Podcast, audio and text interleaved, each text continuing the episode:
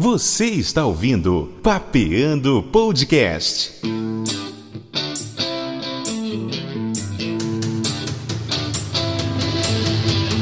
Apresentação: Marcos Cunha.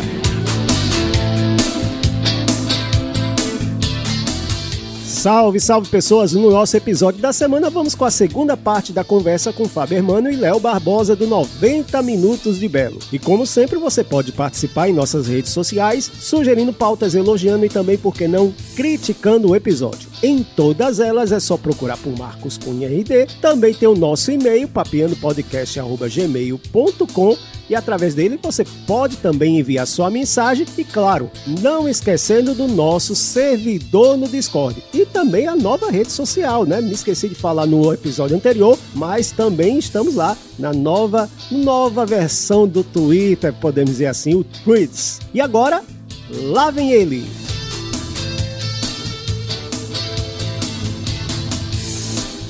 Mobbing.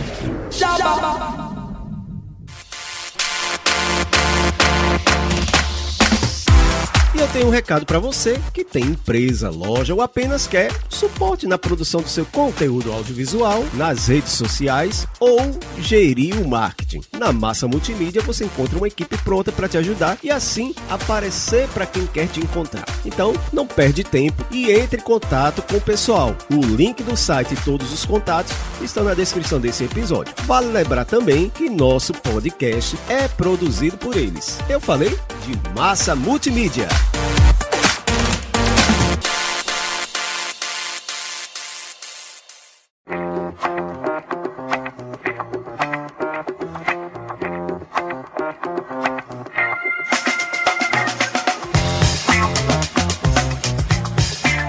E se você quer ajudar nosso podcast a continuar e de quebra ter o nome de sua empresa, loja ou serviço divulgado nos nossos episódios, entre em contato com a gente pelo e-mail contato arroba massamultimídia.com.br ou pelo WhatsApp 83996549888 996549888 DDD 83 e nossa equipe tem uma proposta bacana para nossa parceria de sucesso.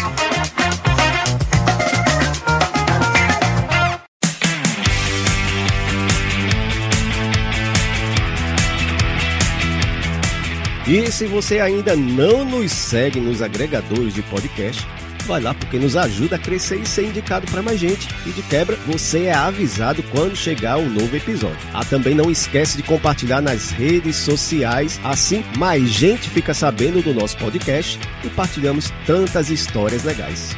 Vai lá, ajuda aí.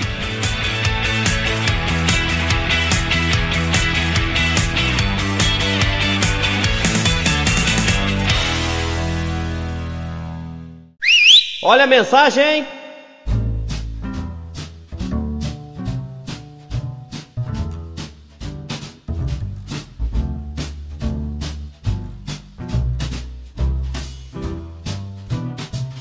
E na mensagem de hoje vamos mandando alô para as pessoas que interagem com a gente nas redes sociais. O meu abraço para Toninho Bondade, Ana Cláudia Falcão, Fernanda Mirante, Jorgito, Neia Alves, Danilo Oliveira, André Cananéia, Danilo Queiroz, Cleiton Ferré e André Agra. Um grande abraço para todos vocês.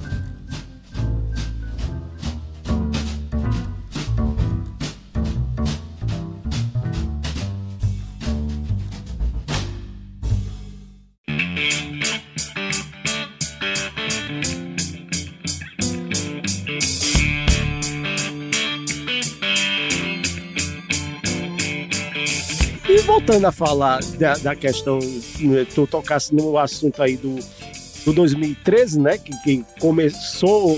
É, eu, quando eu cheguei aqui na Paraíba, né, eu cheguei em 90 e. 96, 95, aliás. Eu cheguei aqui para morar. Eu senti logo o impacto de sair da, da questão do, do, do futebol mesmo. Eu vi que não era uma coisa punjante como era lá na minha terra, lá em Recife né? Porque lá nós temos três times da capital, três times grandes, né? Claro que o esporte é o maior, né? Vou puxar a sardinha logo para o meu lado, né? Mas assim, Quando eu cheguei aqui, eu sentei aquele. Eu não sabia nem que tinha time aqui na Paraíba, essa que era a verdade. Eu vim descobrir muito tempo depois e eu notei que é, desse campeonato brasileiro para cá, o Botafogo foi numa crescente. Claro que teve os altos e já tem os altos e baixos, né? É, de, de, de jogos e etc., que faz parte, mas a questão, o que eu estou dizendo é, como é que se diz, a popularidade só tem aumentado. É verdade, porque, dois, como eu falei, né, até na história anterior, o Botafogo passou nove anos, né, sem conquistar um título paraibano. E só jogava o paraibano e depois é, fechava as portas, né, o resto do ano. Então, é, até chegava assim, semifinais, acho que foi o caso de 2012. Inclusive, eu acho que eu fui para o primeiro jogo, é, ou foi o segundo jogo da, da semifinal contra o Campinense, se eu não estiver enganado. Eu acho que foi esse confronto da semifinal do Paraibano em 2012. É o Botafogo, não me engano, acabou sendo eliminado. Então, assim, veio 2013, né, o Botafogo é, acabou sendo é, campeão paraibano. E eu lembro que na, no primeiro jogo da final, foi aqui no Almeidão, perdeu de 1 a 0 para o 13. Então, assim, imagina a torcida do Botafogo é, é, uma parte, né? Porque muita gente também acreditou numa, numa virada. Né? É, tanto que foi uma bonita festa lá em Campina no segundo jogo. Então, imagina o torcedor que vem de nove anos sem saber o que é um título paraibano, numa fase bem terrível. Perdeu o primeiro jogo, seu um dos maiores rivais, né, o 13, aqui no Almeidão de 1 a 0 Mas muita gente acreditou né, é, nessa virada do Botafogo e foi para Campina Grande. E aí o Botafogo conseguiu ganhar 3 a 0 lá no, no, no Amigão em Campina Grande. Inclusive, é, tem, um, tem uma coisa especial nesse título, porque foi justamente no dia do meu aniversário. Olha só. Só que nessa, nessa época, 2013, então acho que eu estava completando, acho não, estava completando meus 15 anos. E aí eu acabei não indo para Campina Grande. Né? Eu ainda não eu ainda não pegava essas caravanas para ir é, para jogos fora de casa. Então eu não acabei não indo, né? mas acompanhei pelo rádio, acho que eu nem estava na Paraíba, né? Meu aniversário, então aproveitei para acabar comemorando com a família mesmo. Enfim, mas acompanhei e vibrei demais. Então, o ano do Botafogo 2013, é esse renascimento, né? Essa, é, é, passou a conquistar os títulos, então foi uma das viradas, uma das grandes viradas do Botafogo, né? Porque veio a Série D, veio aquele jogo para mim, é, é, eu digo, o pessoal pergunta, qual foi o, o jogo que tu é, é, mais emocionante, assim, um grande jogo que tu assistiu? Aí eu digo, é, foi Botafogo 3 a 1 Central. Eu digo, mas poxa, não foi o jogo do título do, da Série D? Eu digo, não. Assim, infelizmente para algumas pessoas não foi, porque para mim é aquele jogo contra o Central, porque o Botafogo tinha perdido lá em Caruaru por 3 a 1 é, colocou, é, meteu 3 a 1 aqui também, foi para os pênaltis. Então, assim, um jogo assim é emocionante. Então, para mim, é, é, o, é o mais emocionante. Então, assim, foi um ano é, assim, extraordinário do Botafogo, porque foram. Voltou a ser campeão paraibano com uma virada sensacional lá no Amigão contra o 13. Então, teve esse jogo contra o Central também, uma virada, uma virada espetacular. Não foi o jogo do acesso, mas foi a caminhada, né? Uhum. É, é, então, foram grandes jogos naquele ano e foi coroado o, o, o final do ano né, com o, o, acesso e também com o título brasileiro da Série D. Então, isso é, é trouxe né, novos torcedores e também trouxe é, é, de volta alguns torcedores que estavam desesperançosos, né, magoados, porque quase uma década sem títulos.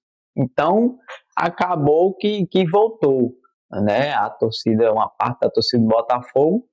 E agora o torcedor almeja esse tão sonhado acesso à Série B, né? Que é, é o décimo ano na Série C, né? Então é, é uma pena que é, a gente não tenha é, aqueles botaltos de antigamente, né? Que meu pai é, ia para ele me contava que o, o, Almeidão ficava dividido, né, entre as torcidas do, do Botafogo e do Alto Esporte, que ele, é, inclusive, teve um clássico é, Botafogo e Campinense que foi recorde de, de público aqui na Paraíba, acho que mais de 44 mil pessoas no Almeidão. Então, assim, era um Almeidão que lotava. Meu pai até brincava: rapaz, você não, não conseguia nem respirar, porque se você respirasse, você perdia o espaço. Né? Você não podia ficar.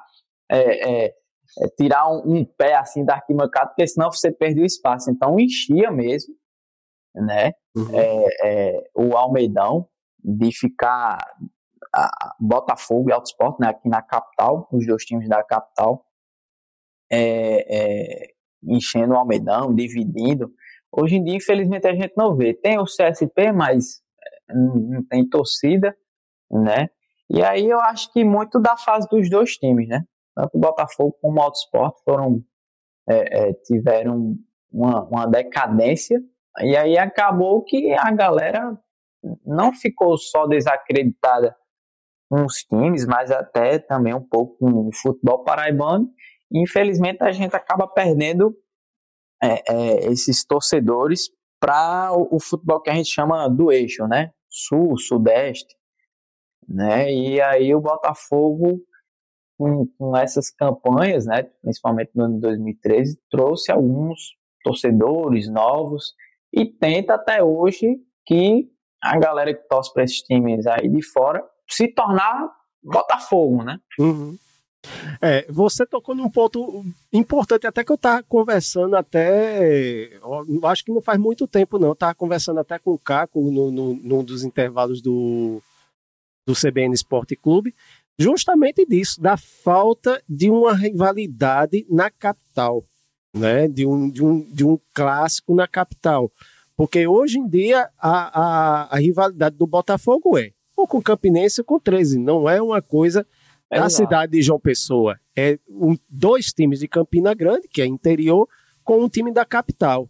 E isso, assim, ao meu ver, de certa forma, atrapalha até essa questão que você também tocou, que é do, do torcedor exclusivo do time.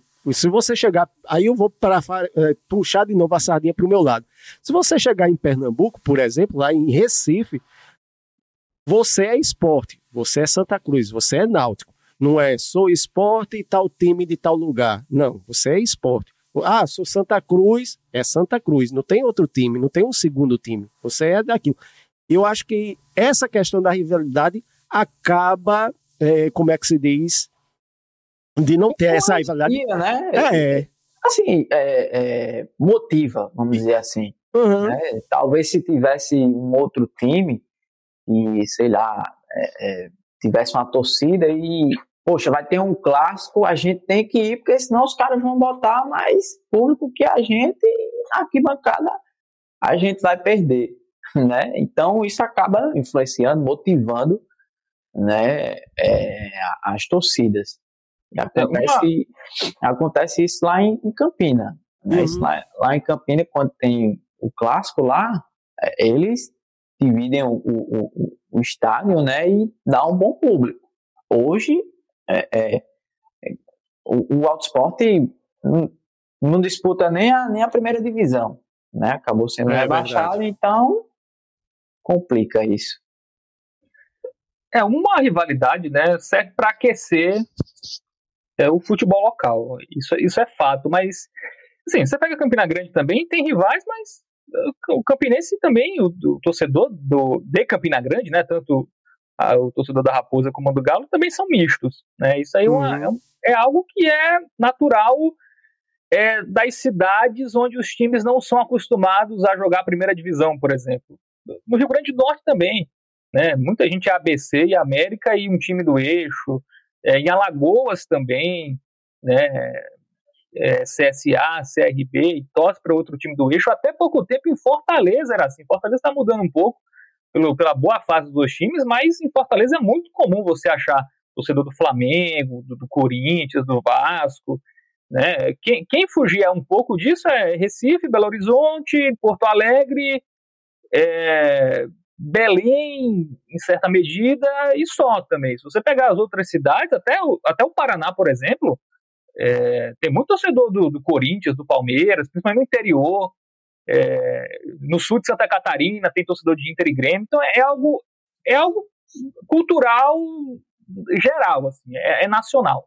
Né? Acho que não é, não é um problema especificamente de não ter rivalidade ou, ou do nosso futebol ser fraco. Eu acho que até a questão do futebol não está com grande destaque em grandes competições, eu acho que é o principal né, de você não conseguir manter uma base. Até porque quando você tem um time da sua cidade, você até acaba, muitas vezes acaba esquecendo o seu time do eixo. É o meu caso. Eu uhum. tinha um time do eixo quando, quando eu comecei a acompanhar futebol. E hoje, desde que eu comecei a acompanhar o Botafogo, eu, eu sou muito mais Botafogo do que esse, esse outro time. Né? Não, é, claro que você até vê um jogo ali, tem a nostalgia, você torce às vezes, mas quando você começa a entender o futebol, ainda mais a gente começa a trabalhar né, é, é no meio, acho que você consegue ter um, um, discernimento e até uma, um carinho a mais pelo time da, do, seu, do seu local. Né? É, mas é, é, algo, é algo muito complexo. Assim, eu acho que vai ter, vai continuar tendo torcedor de Flamengo de Vasco. É, eu acho que tem uma frase, uma frase até que é do João Pedro Melo, que é nosso companheiro aqui, que ele falou: o problema não é o torcedor ser misto, o problema é que tem torcedor que sequer é misto, ele sequer apoia o time local. Né? Ele sequer vai no Almeidão, sequer compra uma camisa. E ainda ele... fala mal. É. E fala mal. Eu acho que, que esse é o pior. Nossa, me, me, me deixa muito doente isso, velho. O é. cara torcer para o time lá de fora e ainda rebaixar, falar mal do time da própria cidade. Mas... Que, que, é uma diferença, por exemplo, que eu percebo um pouco de Natal e Maceió, por exemplo. É, o pessoal lá acaba escolhendo um time. E aí pode até ter a ver com a rivalidade.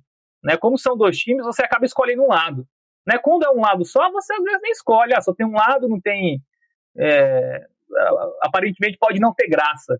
Né? É, mas quando tem dois ali, você acaba é, sendo meio que obrigado, digamos assim, a escolher um lado. Talvez a questão da rivalidade afete um pouco nisso. Mas, por outro lado, o Botafogo é o único time de uma capital que cresce muito, né, é, em população e cresce com muita gente de fora, que é uma grande oportunidade do Botafogo olhar para esse pessoal que vem morar em João Pessoa, que gosta de futebol, que pode adotar o Botafogo né, como time local.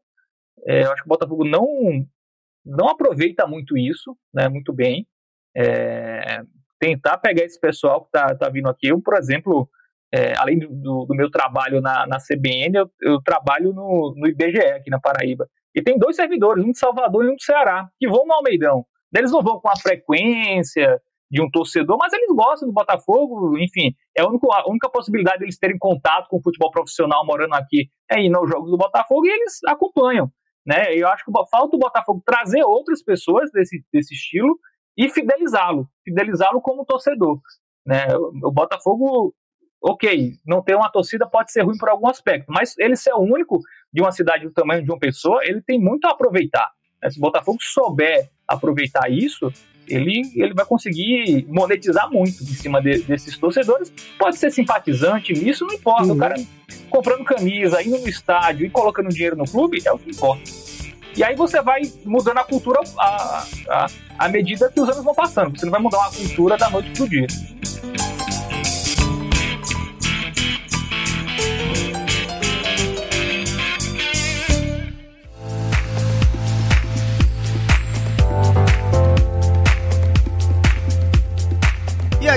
Curtindo o nosso conteúdo? Quer nos ajudar a continuar e até melhorar? Então, faz um Pix pra gente. É, qualquer valor é bem-vindo e ajuda a produção de mais conteúdo bacana para você. É só enviar para contato arroba massamultimídia.com.br e claro, desde já a equipe Papeando Podcast te agradece.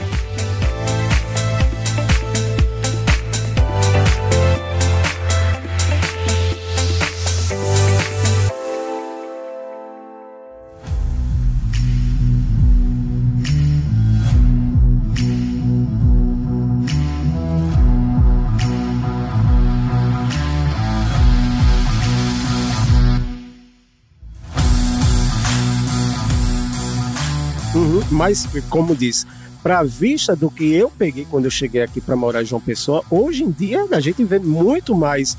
Eu não vi a camisa do Botafogo na, na, nas ruas como eu vejo hoje. Né? Quer dizer, a cultura está mudando, mas como Sim. você mesmo falou, é de longo prazo, não, não, não, não é do dia para a noite. Mas, assim, tu já começou no jornalismo esportivo já sendo setorista do, do Botafogo, não foi isso? Isso mesmo, Marquinhos. Eu sou formado em rádio e TV lá na UFB, assim como você, né? Uhum. Um bom curso de rádio e TV é, que prepara a pessoa para qualquer função na vida. Sim, é um sim. Rádio e TV, é isso. É o, mais diver... é. é o curso mais diversificado, até, até cadeira de teatro eu paguei. Isso, é, exatamente. Rádio e TV é o curso mais legal que tem. Inclusive, as pessoas de rádio e TV são as mais legais. É Desculpa verdade. Aí, você fez jornalismo, quem fez cinema e tal. Mas não, UFB, a galera mais legal, a galera mais legal da, do centro de comunicação era a galera de rádio e TV, né? A galera mais de boa, assim. Uhum. É, fiz rádio e TV, mas eu queria fazer cinema. Eu era a época do Enem que você escolhia duas opções. É, Sério, Fábio? Tu queria cinema? Fazer cinema, exatamente. Pois é, eu, quando eu era criança, assim, eu queria fazer jornalismo para trabalhar com esporte. É até curioso isso, né? É, uhum. É, eu era muito influenciado pela ESPN, PVC, Mauro César. Eu, eu, eu queria ser jornalista, eu gostava muito de futebol. É, e, conhecia tudo, conhecia a escalação, Liga dos Campeões, eu conhecia a escalação do time da Moldávia, eu sabia a escalação. Aí quando você vai virar adolescente, né, você começa a ter outros interesses, enfim, você não esquece um pouco mais do futebol, você começa a interagir, pensar em outras coisas, né, ter outros, é, ter outros interesses. E aí eu fui meio deixando o futebol um pouco de lado, assim, não, não que eu parei de gostar de futebol, de ver futebol, mas uma frequência bem menor do que na época de criança. Né? E aí, na, na época do ensino médio, eu, eu comecei a ver muito filme, eu via muito filme, série e tal, meio que virei um cinéfilo, na, era um adolescente cinéfilo. Vocês devem imaginar o quanto eu era chato. É, e aí eu, pô, tinha, tinha é, recém aberto o curso de cinema aqui na, na UFPB, eu, pô, acho que talvez eu vou tentar cinema, cara. E aí era o Enem, e era poucas vagas, né? acho que era 15 vagas, com uma entrada no ano só, enquanto o Rádio TV eram duas entradas uhum, e tal. Isso. E aí eu pensei, não, vou colocar cinema a primeira opção, se não der, vou para Rádio TV, porque tem a questão da comunicação e, e quem trabalha em cinema na Paraíba, é, antes do curso de cinema ter sido fundado, foi a galera que se formou em Rádio TV, né? Porque uhum. era, o uhum. curso, era o curso mais próximo do audiovisual. Então, dava certo. Das duas. Aí teve a, a primeira chamada, eu não passei para cinema e passei para rádio TV, né? E aí, pouco tempo depois, eu já matriculado em rádio TV, não tinha começado as aulas, eu fui chamado em outra chamada para cinema. Eu fiquei no dilema, pô, vou fazer cinema, eu vou fazer rádio TV, já estava matriculado. Rádio TV começava antes, né? Começava no começo do ano. Cinema só começava no outro semestre. Eu, putz, eu vou esperar ainda seis meses sem fazer nada. E cinema aí bate aí você fala pra mãe, pô, fazer cinema, pô, já começa a olhar torto, né? Pô, cinema, Paraíba, não faz sentido. E eu até entendo. Aí quando você fala rádio e TV, tudo bem, tem rádio aqui, tem TV, vai ter um emprego. É. E, e você fala cinema, meio assusta, né? Aí minha mãe já não, eu falei isso, ela já não fez uma cara boa. Eu falei, não, rádio e TV também eu consigo trabalhar com cinema e ainda tem outro, outras portas, que foi o que acabou acontecendo. Né? Eu me matriculei em rádio e TV, comecei o curso ainda com interesse maior em cinema, né? ainda não tinha um rádio, assim, apesar de gostar muito de rádio, principalmente de rádio esportivo, sempre gostei. É, mas estava tentando ali focar no cinema, aí estava mais interessado na questão de áudio, né? Fazer som direto para curta-metragem, fiz isso, fiz edição de áudio nas cadeiras, né? Dividi os grupos lá e cada um fazia alguma coisinha, né? Aí eu sempre ficava ou com a parte de roteiro ou com a parte de áudio. Né, câmera eu, não tinha muita, ainda até hoje, né, não tenho quase nenhuma habilidade com câmera, então sempre pegava a parte de áudio e de roteiro. Inclusive escrevi dois curtas que um deles, um deles até rodou no, no Cine Banguê, né, num festival lá, curto universitário, que eu escrevi o roteiro. É, foi uma experiência muito legal, né? Você escrever uma história, você vê na tela ali, foi, foi algo muito legal. E também fiz um, um que acho que foi até o mais legal, eu, eu escrevi e dirigi um roteiro para uma cadeira lá, chamada Experimento Audiovisual, e o ator principal era o Tardelli Lima, que hoje Olha só. é super famoso aí uhum. é, na Globo e tal, e foi em 2019, ele já tava, ele já tinha gravado Bacurau, né, quando a gente gravou esse curta. E depois ele estourou, né? Então, ainda bem, né? Porque se fosse depois, obviamente ele ia, ia ser mais complicado. Um trabalho universitário sem ganhar um real. É, e aí eu, eu, escrevi esses dois roteiros, mas aí eu, eu já estava meio preocupado, assim, cinema, aí eu percebi que cinema também é, é, é uma área muito, muito, como eu falo isso sem parecer maldoso, mas é uma área muito de panelinha, digamos assim, né? Uhum. É, é, os brother que faz, que chama os brother do filme e tal, e eu era do curso de rádio e TV, apesar de conhecer pessoas de cinema, não era muito, muito próximo, enfim, eu, pô, cara, cinema, você depende, você depende de ter um filme para fazer, você depende de, de, de, te chamarem para fazer. Geralmente quem trabalha com cinema não tem um emprego fixo. Aí eu, eu sou uma pessoa muito preocupada com o futuro. Eu, cara, eu acho que eu vou tentar estágio de produtor é, nas emissoras, porque já estava chegando perto do final do curso.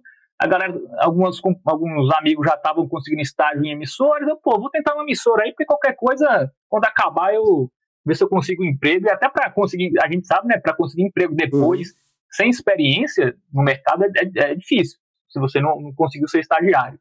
Aí eu consegui ser estagiário na CBN, né? A, a Madu, que era amiga e colega de, de curso, é, na verdade ela migrou, né? ela fez rádio, depois passou para jornal. Ela tinha me indicado lá para uma vaga na CBN, no final de 2018. Aí fiz o teste lá e passei, né? Aí o meu passei nove meses lá na CBN como estagiário do jornalismo geral. E aí acabei o curso, né? Foi justamente no final do curso, né? E sempre gostei de rádio, ainda mais ali. Eu já fazia podcast, né? É, antes de começar esse estágio, eu já tinha, tinha, um projeto lá no FPB da, da, da, da Larissa Pereira, inclusive, uhum. rádio uma rádio experimental e tal. Foi meu primeiro contato com rádio na prática, né? E aí aproveitava o estúdio, gravava, gravava uns podcasts meio que pessoais, assim, e comecei a gostar é, é, da coisa. Aí casou, né? Fiz o estágio, tava. Aí o futuro é, ah, vou tentar procurar um trabalho de produção em rádio. Gostei. É, só que não tinha vaga, né? Na, na CBN na época não tinha vaga. E nas outras também, estava sem vaga no rádio e tal. TV eu não queria muito, eu não me sentia muito confiante em trabalhar em TV, aí eu estava procurando só em rádio na época. Aí surgiu a questão do esporte, né? Lá na, na CBN. É, o Ranieri Soares, que era quem estava como setorista do Botafogo, foi trabalhar na Federação Paraibana como assessor, inclusive não está lá mais, né, como assessor, durou só o ano seguinte. E aí, desde, desde então, estou lá, trabalhando com o esporte, comecei lá com o Botafogo, é, hoje também apresento o Papo de Craques, né, os sábados, Marquinhos às vezes está lá ajudando nas. Sim, inclusive essa semana. E aí eu tô até hoje na CBN, né? Esse, agora no final do ano eu vou fazer quatro anos, né? Que recém-saído da universidade, até acho que eu tive muitas oportunidades lá. É, começando pela Michele, né? Michele Souza, uhum. estagiário, depois o Suetone, é, que era o diretor na época, né? Inclusive ele nem tá lá mais. É, me indicou para o esporte, até antes mesmo, tive uma oportunidade como repórter, ainda Maria Verde, nem até acho que não fui muito bem nessa experiência. É, então, eu sou muito grato à, à CBN, tudo que eu aprendi, né, e, e sou hoje, né, como radialista, é, eu, devo, eu devo à CBN, porque quando eu cheguei lá, eu lembro a primeira vez que eu entrei no ar, foi pra, com Patrícia Rocha, é, sabe como é rádio, né, às vezes tem assunto, às vezes não tem tanto assunto, é um dia fraco, aí era o, era o Herbert Araújo, ia entrar numa matéria, mas ele estava a caminho ainda, então ele não tinha nada para entrar. Aí já tinha lido todas as notas, aquele Conhece, né, Marquinhos? Sabe como é? É, verdade. o buraco era um programa de três horas, né? Das nove às doze. Ainda, na verdade, ainda é, né? Porque ele ainda continua no ar. É, e aí, eu peguei ali uma nota sobre alguma coisa da UFPB, um evento da UFPB e tal. Ah, vou ler aqui para. Enquanto a Michelle tentava resolver outra coisa. Só tinha eu para falar, né? Já tava a Patrícia lá falando há vários minutos, né? E peguei lá, nervoso ali, com um papelzinho li, né? Foi a primeira vez que eu falei no microfone. E aí depois ganhei várias, várias oportunidades, né? Fiquei falando sobre agenda cultural, ainda na época de estagiário, fiz reportagens. E aí, mais frequente no dia a dia no ar, agora com o Botafogo, né? Agora não, né? Já faz um tempinho, né? É, desde o final de 2019, é, acompanho no dia a dia do Botafogo, que não é muito fácil, né? Mas eu gosto, eu gosto. Acho que. É, e a torcida gosta, assim, né? O Léo também recebe esse carinho. A gente vai no Almeidão, a galera para a gente e tal.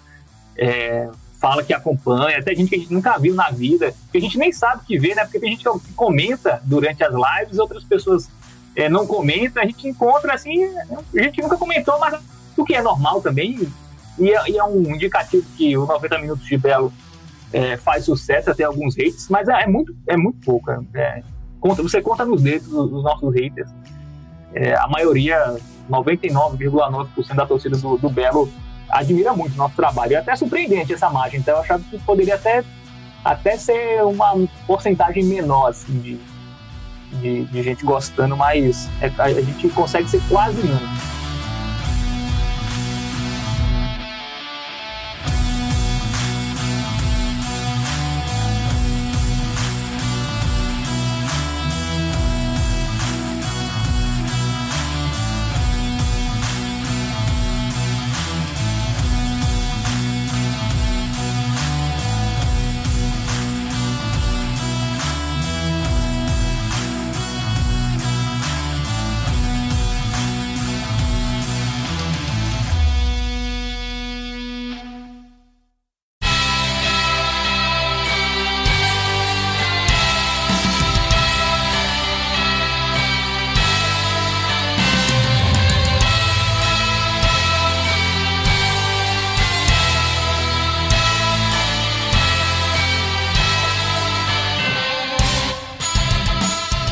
E chegamos ao fim de mais um episódio, mas semana que vem voltamos com a terceira parte dessa conversa. Mas se não quiser esperar, tem vários episódios para maratonar. E se você curtiu, já sabe, é só me mandar um salve nas minhas redes sociais, todas elas, inclusive o thread Marcos Cunha RD manda sua mensagem e pode sugerir outros convidados também. Claro, se você não curtiu, também pode deixar seu comentário porque eu leio tudo e respondo todos. Também não esquecendo do nosso e-mail papianopodcast@gmail.com.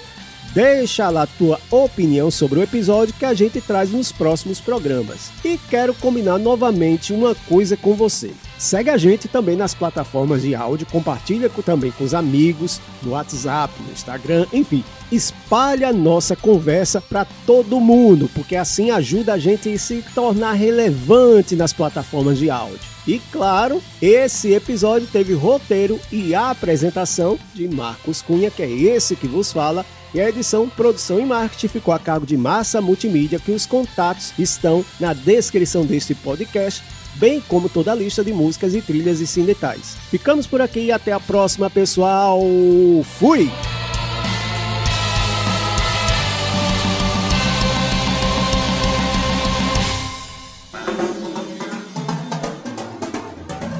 Este podcast foi produzido por Massa Multimídia.